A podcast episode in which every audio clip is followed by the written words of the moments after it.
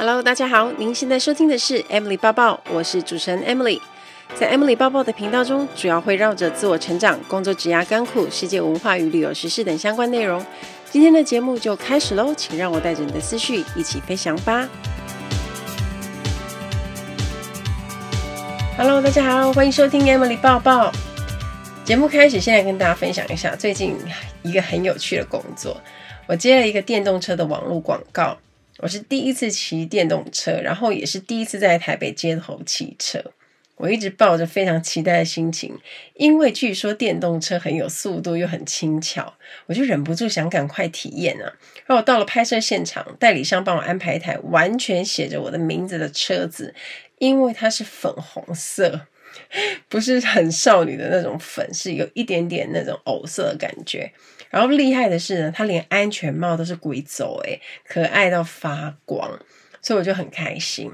那其实我本身本来就会骑摩托车，也很熟练。那当天拍摄的手法是这样子，因为真的要上路骑嘛，所以摄影机的车子是在我的前面，然后我骑在他们的后面，然后跟着他们的路线走。那听着导演对着那个对讲机跟我沟通路线，然后还会 cue 我做一些动作啊，还有表情，非常好玩。而且太阳很大，又没戴口罩。可是电动车很好骑，操作简单，轻轻的一吹油门，它就会非常有速度这样冲出去。而且你就会觉得它没有什么骑乘感。让我在艳阳底下骑车啊，然后还要有一点点追梦人的感觉，就是头发有一点点飘逸，但是你又不会乱，还是整体有唯美的感觉。那很好笑的是，导演为了要鼓励我。他都会在对讲机讲一些让我很想要笑出来的话，比如说：“哦，很好哦，这样子右脸好美哦。”然后当我脸转向另一边的时候，他又说：“哇哦，左脸更美。”然后就是只有我听到，还有现场的工作人员。可是我就觉得很好笑啊，但是就是你的表情要忍住，因为摄影机还在拍你，所以我就觉得装镇定非常的有趣。然后有好几个镜头呢，我们要拍模特。摩托是什么？摩托车中柱，就是有一些人对立那个摩托车的中柱是很不拿手的。但因为我之前常常在骑，应该是说一直都有在骑，然后也很常用中柱，所以我是非常熟练的。导演看我的动作轻巧流畅到一个很惊艳，他说。哇天呐，这么多天拍摄下来啊，我们常常因为在拍立中柱这个镜头搞很久，因为有很多人不会。可是你做起来好轻巧顺畅诶，超棒的。那我就可以看到现场的工作人员，他们的眼睛是发亮的，所以导演几乎是觉得很神奇啊，因为他大概已经做了心理准备，说 Emily 大概不大会，所以立中柱整个非常的拿手，那些镜头我们都拍得很顺利。我真的没有想到有一天立电动车中柱这件事情会变变成我的强项，但我觉得印象很深刻。那我现在呢，因为每周都要跟大家更新《谁与争锋》比赛的事情嘛，那因为刚好有收到粉丝询问，问说为什么 Emily 除了感动主题演说上场以外，其他的没有呢？那我在这边稍微跟大家解释一下赛制。我们每一个参赛者在第一轮的比赛就只会上场两次。那第一周的感动演说，我是不是已经上场过了一次？那接下来呢，就是我会再上另外一个主题，等于说就是所有的主题，每一个人都会轮上两次。至于是我下一次上什么主题呢？我就卖个关子，留给大家继续的去看。我不能够在这里爆雷。可是我们虽然不用上场比赛。每一个轮到的主题，我们都是要单录影片。大家如果有看幽默的话，你应该发现幽默我也有录一个客人至上的影片在 YouTube 上面，就是在《谁与争锋》的官方 YouTube 上。那这些影片虽然不会在电视播出，它会在 YouTube 出现，所以我们也是要好好的讲，也是要写稿，不然就会很漏气。再请大家继续支持喽，也继续帮我投票一下。我们这个投票机制很特别，就是他每一周都会选出那一周投票的周冠军。那周冠军的支持者就有机会可以得到制作单位准备的奖品，这样子。那对于周冠军本人，其实是 应该没有什么太大的。益处啦，有啦，就是当周冠军还蛮爽的。然后所以请大家多多帮我投票，每人每天都可以投三票。如果你每天记得吃完早餐第一件事情就帮我投票，所以很开心的。好，那期待大家也有机会可以抽到赠品。那投票的网址我也会放在节目的描述栏中。比赛好快哦，来到第三个主题是提案。那我一开始看到这个主题的时候，我就觉得我的脑中完全是空白的，因为我从来没有提案过的经验。那这个题目其实它是非常商业的，然后感觉上是离我很远。我相信也会对现在有一些听众，你也觉得离你很远。那我原本对提案的想象就是你要穿着套装，然后一副女强人干练的样子。那你要站在一堆长官啊、企业老板的面前，然后台下的人都是严肃、正经八百的，然后我就在台上拿着投影笔做简报之类的。那这是印象中那种典型商业简报的提案，那或者就是像比如说苹果每次的新产品发表会啊，当他们那些人站在台上告诉我们新出的手机有什么功能、有什么规格，它可以为我们的生活带来多大的便利跟好处的时候，我觉得这也是另外一种在跟我们提案的方式啊。然后我们听完会有那种想要购物的冲动。虽然我们就算不听发表会，我们还是会去买啦。可是他们也是在做一种提案，就是让你可以掏钱买单。那其实提案这件事情呢，不只是发生在一些商业或企业中，也时时刻刻发生在生活中哦，发生在我们的身边。举个例子来说好了，像是我们和兄弟姐妹讨论说，诶，母亲节在哪里庆祝？送给妈妈什么礼物？我们要订什么样的蛋糕？那大概有哪些人要去？会花多少钱？这时候，通常家里都会有一个好像是一个比较像 leader 或者是任劳任怨的人，他开始就丢行程出来，然后就是比如说我问大家这样好不好啊？这样提议好不好？吃这一间呢？大家觉得怎么样啊？因为很多的时候，应该是多数人都会采取安静。那这个时候，那个比较有责任感跟任劳任怨那个，他就会提出这些意见，然后问大家想不想要照这样的方式去庆祝。我觉得我好像比较像是这个角色，不知道大家是不是也是家里的这个比较辛苦的角色。那推出这个 idea 让大家同意，其实这个就是生活提案的一部分。所以去简单来说，提案就是要让人可以去买单你的想法。那像男女朋友之间的相处啊，比如说要吃什么这件事情，它其实也存在着提案的影子哦。我们讲更简单的例子，我觉得。应该是对台湾所有男生是最难的提案，没有之一。比如说，每到傍晚五六点的时候，男生提出了“诶，baby，晚上要吃什么”的问题，女生通常会说：“哦，随便啊，你选就好。”然后这时候男生就会觉得：“哦，又来了，Oh my god！今天要是没有丢出个好的餐厅啊，可以摆平，恐怕又是个令人难熬、惊悚的夜晚。”所以。男方就千方百计啊，想方设法要 Google 一些附近四点五颗星以上的餐厅啊，然后去用 IG 找一些 Hashtag 完美必吃推荐等等这样，然后他在脑中模拟十五套剧本台词，终于说出了：“哇哦，baby，我看到一间新的意大利面。”那主厨感觉是很厉害的哦，他在意大利工作过，然后他们评价有四点七颗星诶，然后很多人在下面留言说很好吃啊，然后门口还有王美强可以拍照，那不用担心哦，我领了奖金，我今天请你吃，那我晚上我们要要不要一起去吃？那这时候女生就会说，哦，可是吃意大利面会胖诶。这句话就会让男生瞬间掉进了漩涡之中，然后就。女生就常常一句话就推翻别人精心设计的晚餐提案，就是男朋友。那这虽然是再生活不过的例子，可是其实这也是提案的核心概念。提案的核心就是利用你表达的内容，为听的人去建立信心，让他可以按照你想要做的事情去顺利执行。所以提案这件事情也没有大家想象中距离自己那么遥远。回到我要比赛的题目。那其实我虽然没有要上场嘛，我也没有去提案的经验，但是我还是要做啊，所以我先从身边的朋友问起，然后后来我跟朋友讨论了一下，他跟我分享他自己曾经做过的提案过程，然后他把提案大概分成四个阶段，首先第一个阶段就是共鸣，要让听者产生对对对，我就是在烦恼这个东西的共鸣，再来就是第二步信任，你要取得听者的信任。让他认为，哇，这个人说的话好像蛮有道理的哦，似乎是值得一听的东西。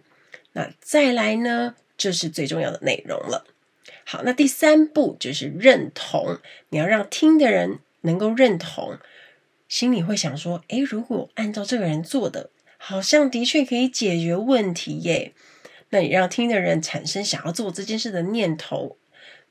接着，最后就是要让对方能够做到第四步决定，他就做出好，我就试试看。我想更进一步了解内容是什么，这样的决定就算是有效果的提案。所以以上呢，你只要 follow 这个这个阶段，共鸣、信任、认同跟决定，那就是一个有效果的提案。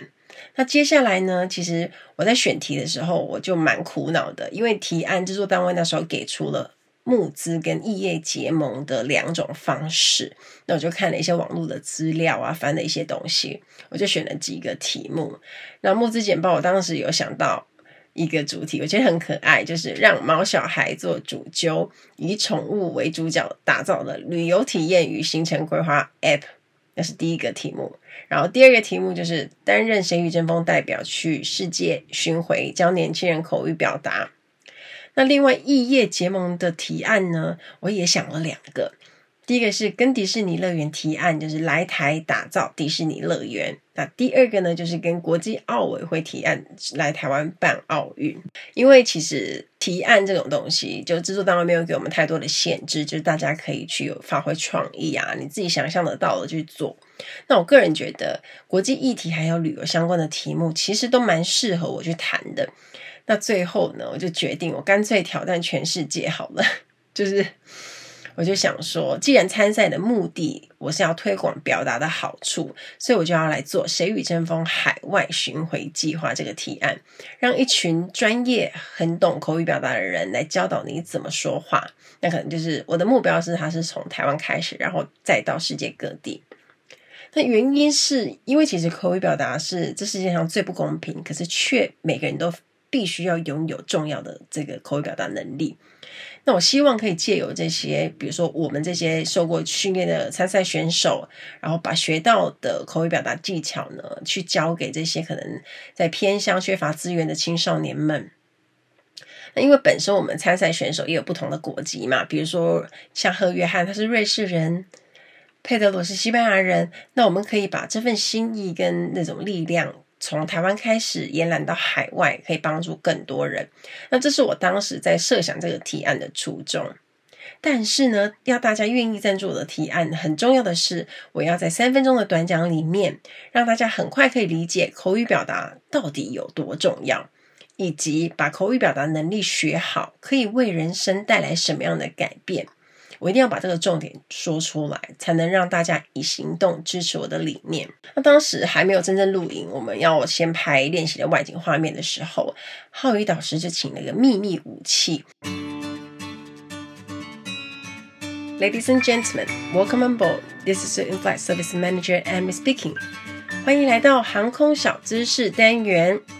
在今天的航空小知识，我们要学的这个字叫做 on ground preparation，地面准备。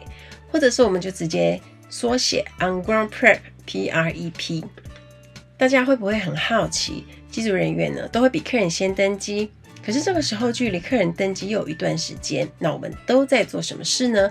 我们就都是在做地面准备。地面准备有好多事情要做，因为我觉得地面准备时间很短，大概十五到二十分钟。可是因为事情很多，大家要分工合作，空服员的动作就会很快。那上飞机第一件事情，把自己的小黑跟包包放好之后，要先在自己的 jump seat 检查一些安全设备，然后比如说我们的 jump seat 的椅子是不是正常啊？比如说灭火器、手电筒、讯号发射机这些这些东西有没有在它该在的地方？如果这些安全设备有缺，就马上要回报，这样那些工程师才能帮我们补新的。那比如说有一些医疗急救设备，比 AED。我们也要去检查测试是否正常。那在客人登机前呢，我们要做一次完整的整个飞机的 security check 安全检查，检查客舱内有没有可疑的物品啊，包括啊厕所、厨房、客人椅子等等这些小地方有没有一些危险物品。那每一个组员呢，都会在自己负责的那一区块做安全检查。大家都做完了之后，才会 report 回报给老总。那除了安全检查呢，也要做一个叫做客舱环境是否整洁的检查，就是看哪些地方有没有脏的地方还要清洁啊。这时候我们也都要一并做回报。那如果是从香港起飞的话，客舱里面的座椅备品都有清洁人员他们帮我们放好了，比如说像是免税品、杂志、耳机。那在坐长班的时候，每个座位上都一定会放枕头跟毛毯嘛，这也都是他们就是先放的。那如果短航程的呢，就不会摆设，客人就要主动跟空服员要。如果是长程航班呢，我们在做地面准备的时候，也会做一件非常关键但是很重要的事，就是在厕所里的镜子的后面的柜子，或者是它厕所里面有什么柜子，我们都会塞满卷筒卫生纸，还有擦手纸。或者是面纸盒，这样方便我们之后要打扫厕所的时候，在飞机里面就不用再拿一大袋过去，我们就直接可以做更换补充。然后地面准备呢，在厨房里也有很多事情要做啊，因为起飞后第一件事情我们要做的就是餐饮服务，那这时候我们也会趁地面准备的时间，把一些等一下要用的一些服务用品都先准备好。那有一件非常重要的事情，就是我们要把适量的干冰放在饮料车里面，特别是针对那些一定要很冰的东西，比如说啤酒、白酒。那这个动作我们叫做 chill bar。如果起飞后它不够冰，我马上就要做服务，就会很麻烦。或者我们放太多干冰，结冰也会被骂。所以这个动作真的很重要。如果是商务舱地面准备，就更多事了，因为我们要做一个叫做迎宾饮料。那以前在国泰有一个蛮特别的东西，就是如果你是飞行常客，你一定会知道，我们单月跟双月就是有不同的特调，这个都是在迎宾要大家会喝得到的。那比如说我们单月喝的是 Oriental Breeze，那双月喝的是 Cathay Delight，那这些都是我们要在地面准备做的。那也会准备柳橙汁啊、水啊跟香槟。所以你想想看，这么短的时间，我们有这么多事要做，就是一个打仗的节奏。哦，对了，如果大家呢在登机的时候看到门口有报纸，其实也是我们空服员事先先摆好的。那我记得刚受训完啊，第一趟飞机的时候，就是看到大家那些组员们都在很忙奔走，我可是自己在上面却有一点点不知道该从哪里做起，就很像我们在驾训班学开车，那你就老师教你怎么开你就怎么开嘛，而开的都还可以啊，就是一些诀窍或者是一些步骤。可是你等到你自己真正把车子开上路，又是另外一件事，那是一样的意思。当你在受训，那学的东西是基本的标准流程，可是很多事情是上飞机之后呢，才是真实的人生。那在飞机上有很多的细节跟重要的小事，都是你真正要上飞机你才学得到的。记得印象很深，就是有一次我是刚没几班机嘛，就刚飞没多久。那我没有发现，其实同事都会在地面准备的时候，把咖啡包跟茶包都先准备好。那我们只要要出去做咖啡茶服务的时候，按下那个 brew 键，它就会开始煮茶跟咖啡。那那一次就漏放了，因为我没有注意到这个细节。那那个时候有一个马来西亚的姐姐啊，她就按了 brew，结果茶壶拿出来，它就是白水，是热水。也不是茶，因为没有茶包嘛，我们没放，她就整个很不爽，她就说：“哦，你是刚飞嘛？”我就说：“哦，对啊。”他就说：“那你下次要特别先跟我说你很新，不然我的期待是你已经会做这些事了。”所以你看吧，这些看似很小，但是最重要的小事，对所有的人来说都是非常的重要的，因为在餐饮服务中会去节省大家的时间，增加效率，尤其是国泰的文化，大家都是很快很快。大家会尽量把握时间，把在地面上的那些时间，就是看似很短，十五到二十分钟，可是做很多很多事，因为呢，你要让起飞之后，你有更多的时间可以更游刃有余的去做餐饮服务。所以地面准备，我们都是用生命在做的。有时候客人还没登机的时候，我觉得我就已经人整个人在飙汗了。那不过大家是一个团队。所有的空服员们就是互相的支援，才可以顺利的完成任务，那一起成就一趟安全舒适的旅行。希望大家喜欢这集的航空小知识，我们下次再见喽，拜拜。浩宇导师就请了一个秘密武器。他就是专门在教企业老板的老师，他很有名哦，他叫张明明老师，应该有一些人有听过他。呃，张明明老师是唯一拥有发商、美商、日商的实务经验顾问，他横跨教育训练、品牌和公关领域，所以他真的很强。明明老师有《绝对成交圣经》这一本书，然后对提案呢也有相当丰富的经验。我其实已经听过他的名字很久了，可是我第一次见到他，我真是被他的气场给你知道吓到。他讲话的声音其实他是温柔的，可是他听起来是非常的坚定。他全身上下就是散发出一种女强人的感觉，而且一看你就是知道他常常在做提案。然后呢，我们每个人就要上去在老师面前演练啊。我就在老师面前很紧张的演练了一次我的提案稿子。老师听完后呢，他就给我一些内容调整的建议以外。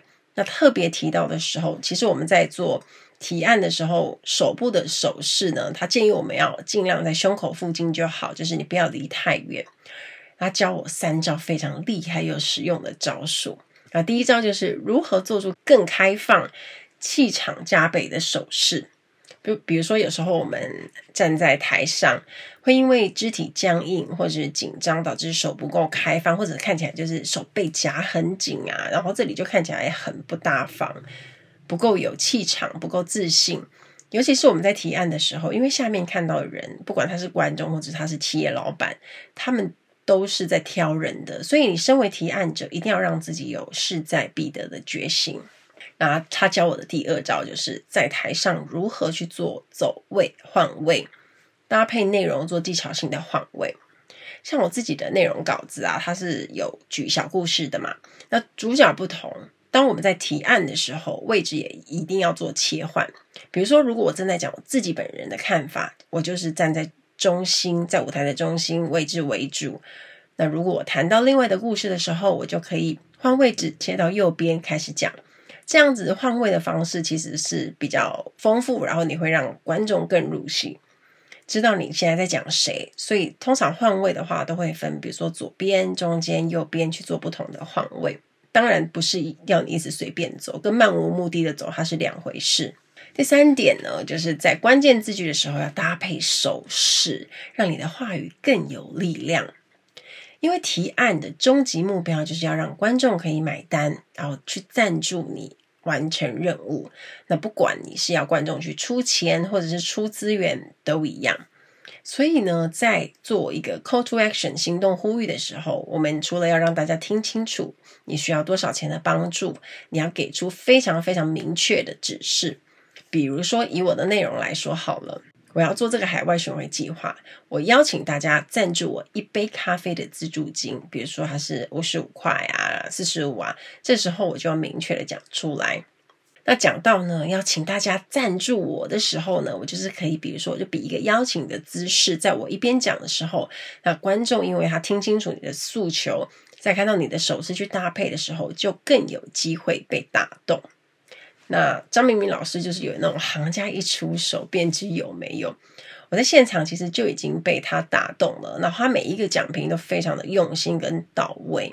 我觉得他要是去提案，就是有那种不管他说什么就要买单的那种感觉。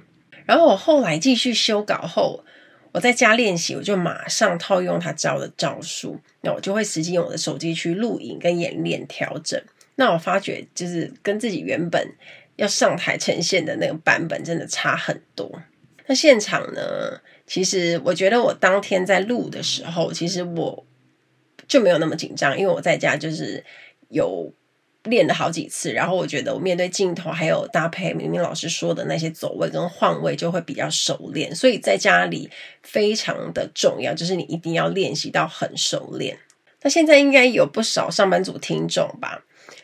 当你们面对客户的时候，我们必须要清楚的说明自己产品跟提案，你才有机会可以成功销售。那当我们面对老板跟同事，我们必须要清楚交代专案的来龙去脉以及工作成果，那他们才也不会认为你在摸鱼。所以认真来说，我觉得提案是所有职场者必备的能力。那如果未来大家有机会你要做提案的时候呢，我建议大家一定要先想想这三件事情。第一件事。为什么做这件事情会让听的人觉得这件事跟我有关？也就是说，对听的人来讲，为什么做这件事情很重要？如果我不做，会产生什么后果？做了又会有哪些不一样？好，第二件事情就是简单明了的执行内容。你要跟大家具体说你要怎么执行这个提案，那你一定要包括人事时地物这些内容，你要明确的说出来。那第三件事情，行动呼吁还有上价值。行动呼吁就是 call to action，我刚刚有说嘛，你就是要邀请大家跟你一起行动以外，就是加入你的行动、赞助你、帮助你，这些都是你更要让大家知道做这件事情的意义跟价值是什么。所以。你只要每次要提案，你就要想清楚这三件事情，就会帮助你的提案更顺利。虽然我不用上场比赛啦，可是当天录影的心情就是很轻松。有比赛跟没比赛真的有差，就心情会落差很大。那我可以好好在第二现场听别人的提案，然后看有哪些值得学习的地方。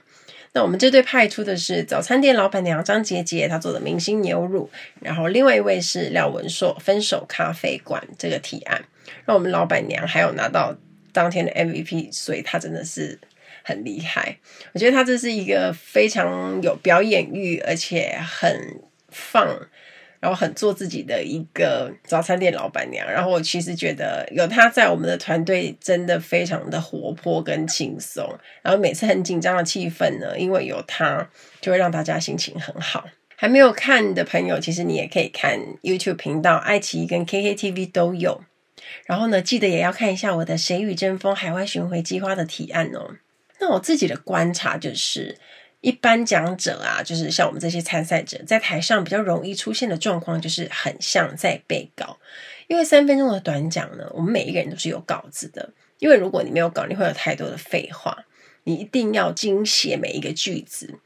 而且还会，我们每一个稿其实都是修很久的，就是跟出版可能会出版，我们可能写个一千多字，然后会有很多的废话，或者是不需要存在的话，我们就慢慢精修，慢慢精修，修到可能只剩八九百个字，那大概三分钟出头就可以讲完。当然，我们要很熟练稿的内容没有错，可是呢，我们不是要去背稿，是要内化它，要跟稿的内容共存。当你站在台上。如果你只是单纯在背稿，你会跟现场观众没有交流、没有互动，你就好像隔了一道墙，那甚至别人也感受不到你有多想告诉他这件事情。那现场的观众虽然他们是自由报名的，他们也不是专业的评审，可是他绝对绝对可以感觉得出来，这一位讲者到底对他的内容熟不熟，有没有内化他，再把它呈现出来。因为他们马上听完现场的观众，他们马上要给圈跟叉，有没有被说服？有没有被提案成功？或者是有没有被感动？有没有觉得他幽默？这些他们都要马上做出判断。所以他们的感受就是对讲者最直接的回馈。演讲呢，它是越短越难。如果讲得好，会让人觉得哇，三分钟一下就完了。可是如果观众觉得没被打动，他连三分钟都觉得很长。大家知道三分钟的概念是什么吗？就是很像是我们拿了泡面冲热水，我们在等待泡面熟的那个时间，它就大概也是三分钟。因为参加这个节目啊，我才深刻的去体会到，就连这么短的时间，我们都能淬炼出这么好的故事，然后去带给更多人正面的影响。所以我觉得这件事真的非常值得努力。那也希望《谁与争锋》的节目能够越来越红啊，让更多人看到，也靠大家帮我们宣传喽。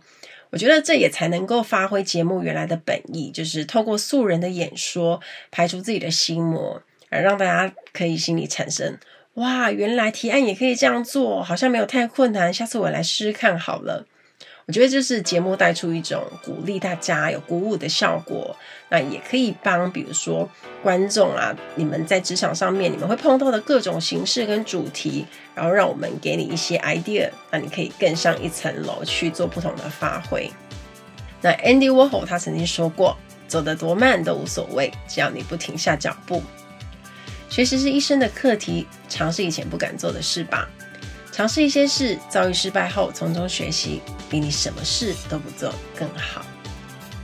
期待大家跟我分享。听完今天的节目，如果有想法和问题，欢迎到我的粉丝团或是 Instagram 找我，只要搜寻空姐包包 Emily 就可以找到我。你也可以截图这一集的节目，分享到你的 Instagram 的现实动态上面 tag 我，让我知道你有在收听，也让我知道你对 Emily 报报的看法哦。最后，感谢大家收听这一集的节目，真的非常的感激哦。如果你喜欢今天的节目，也欢迎帮我在 iTunes 评分中留下五颗星的评价哦。我们下一集再见喽，拜拜。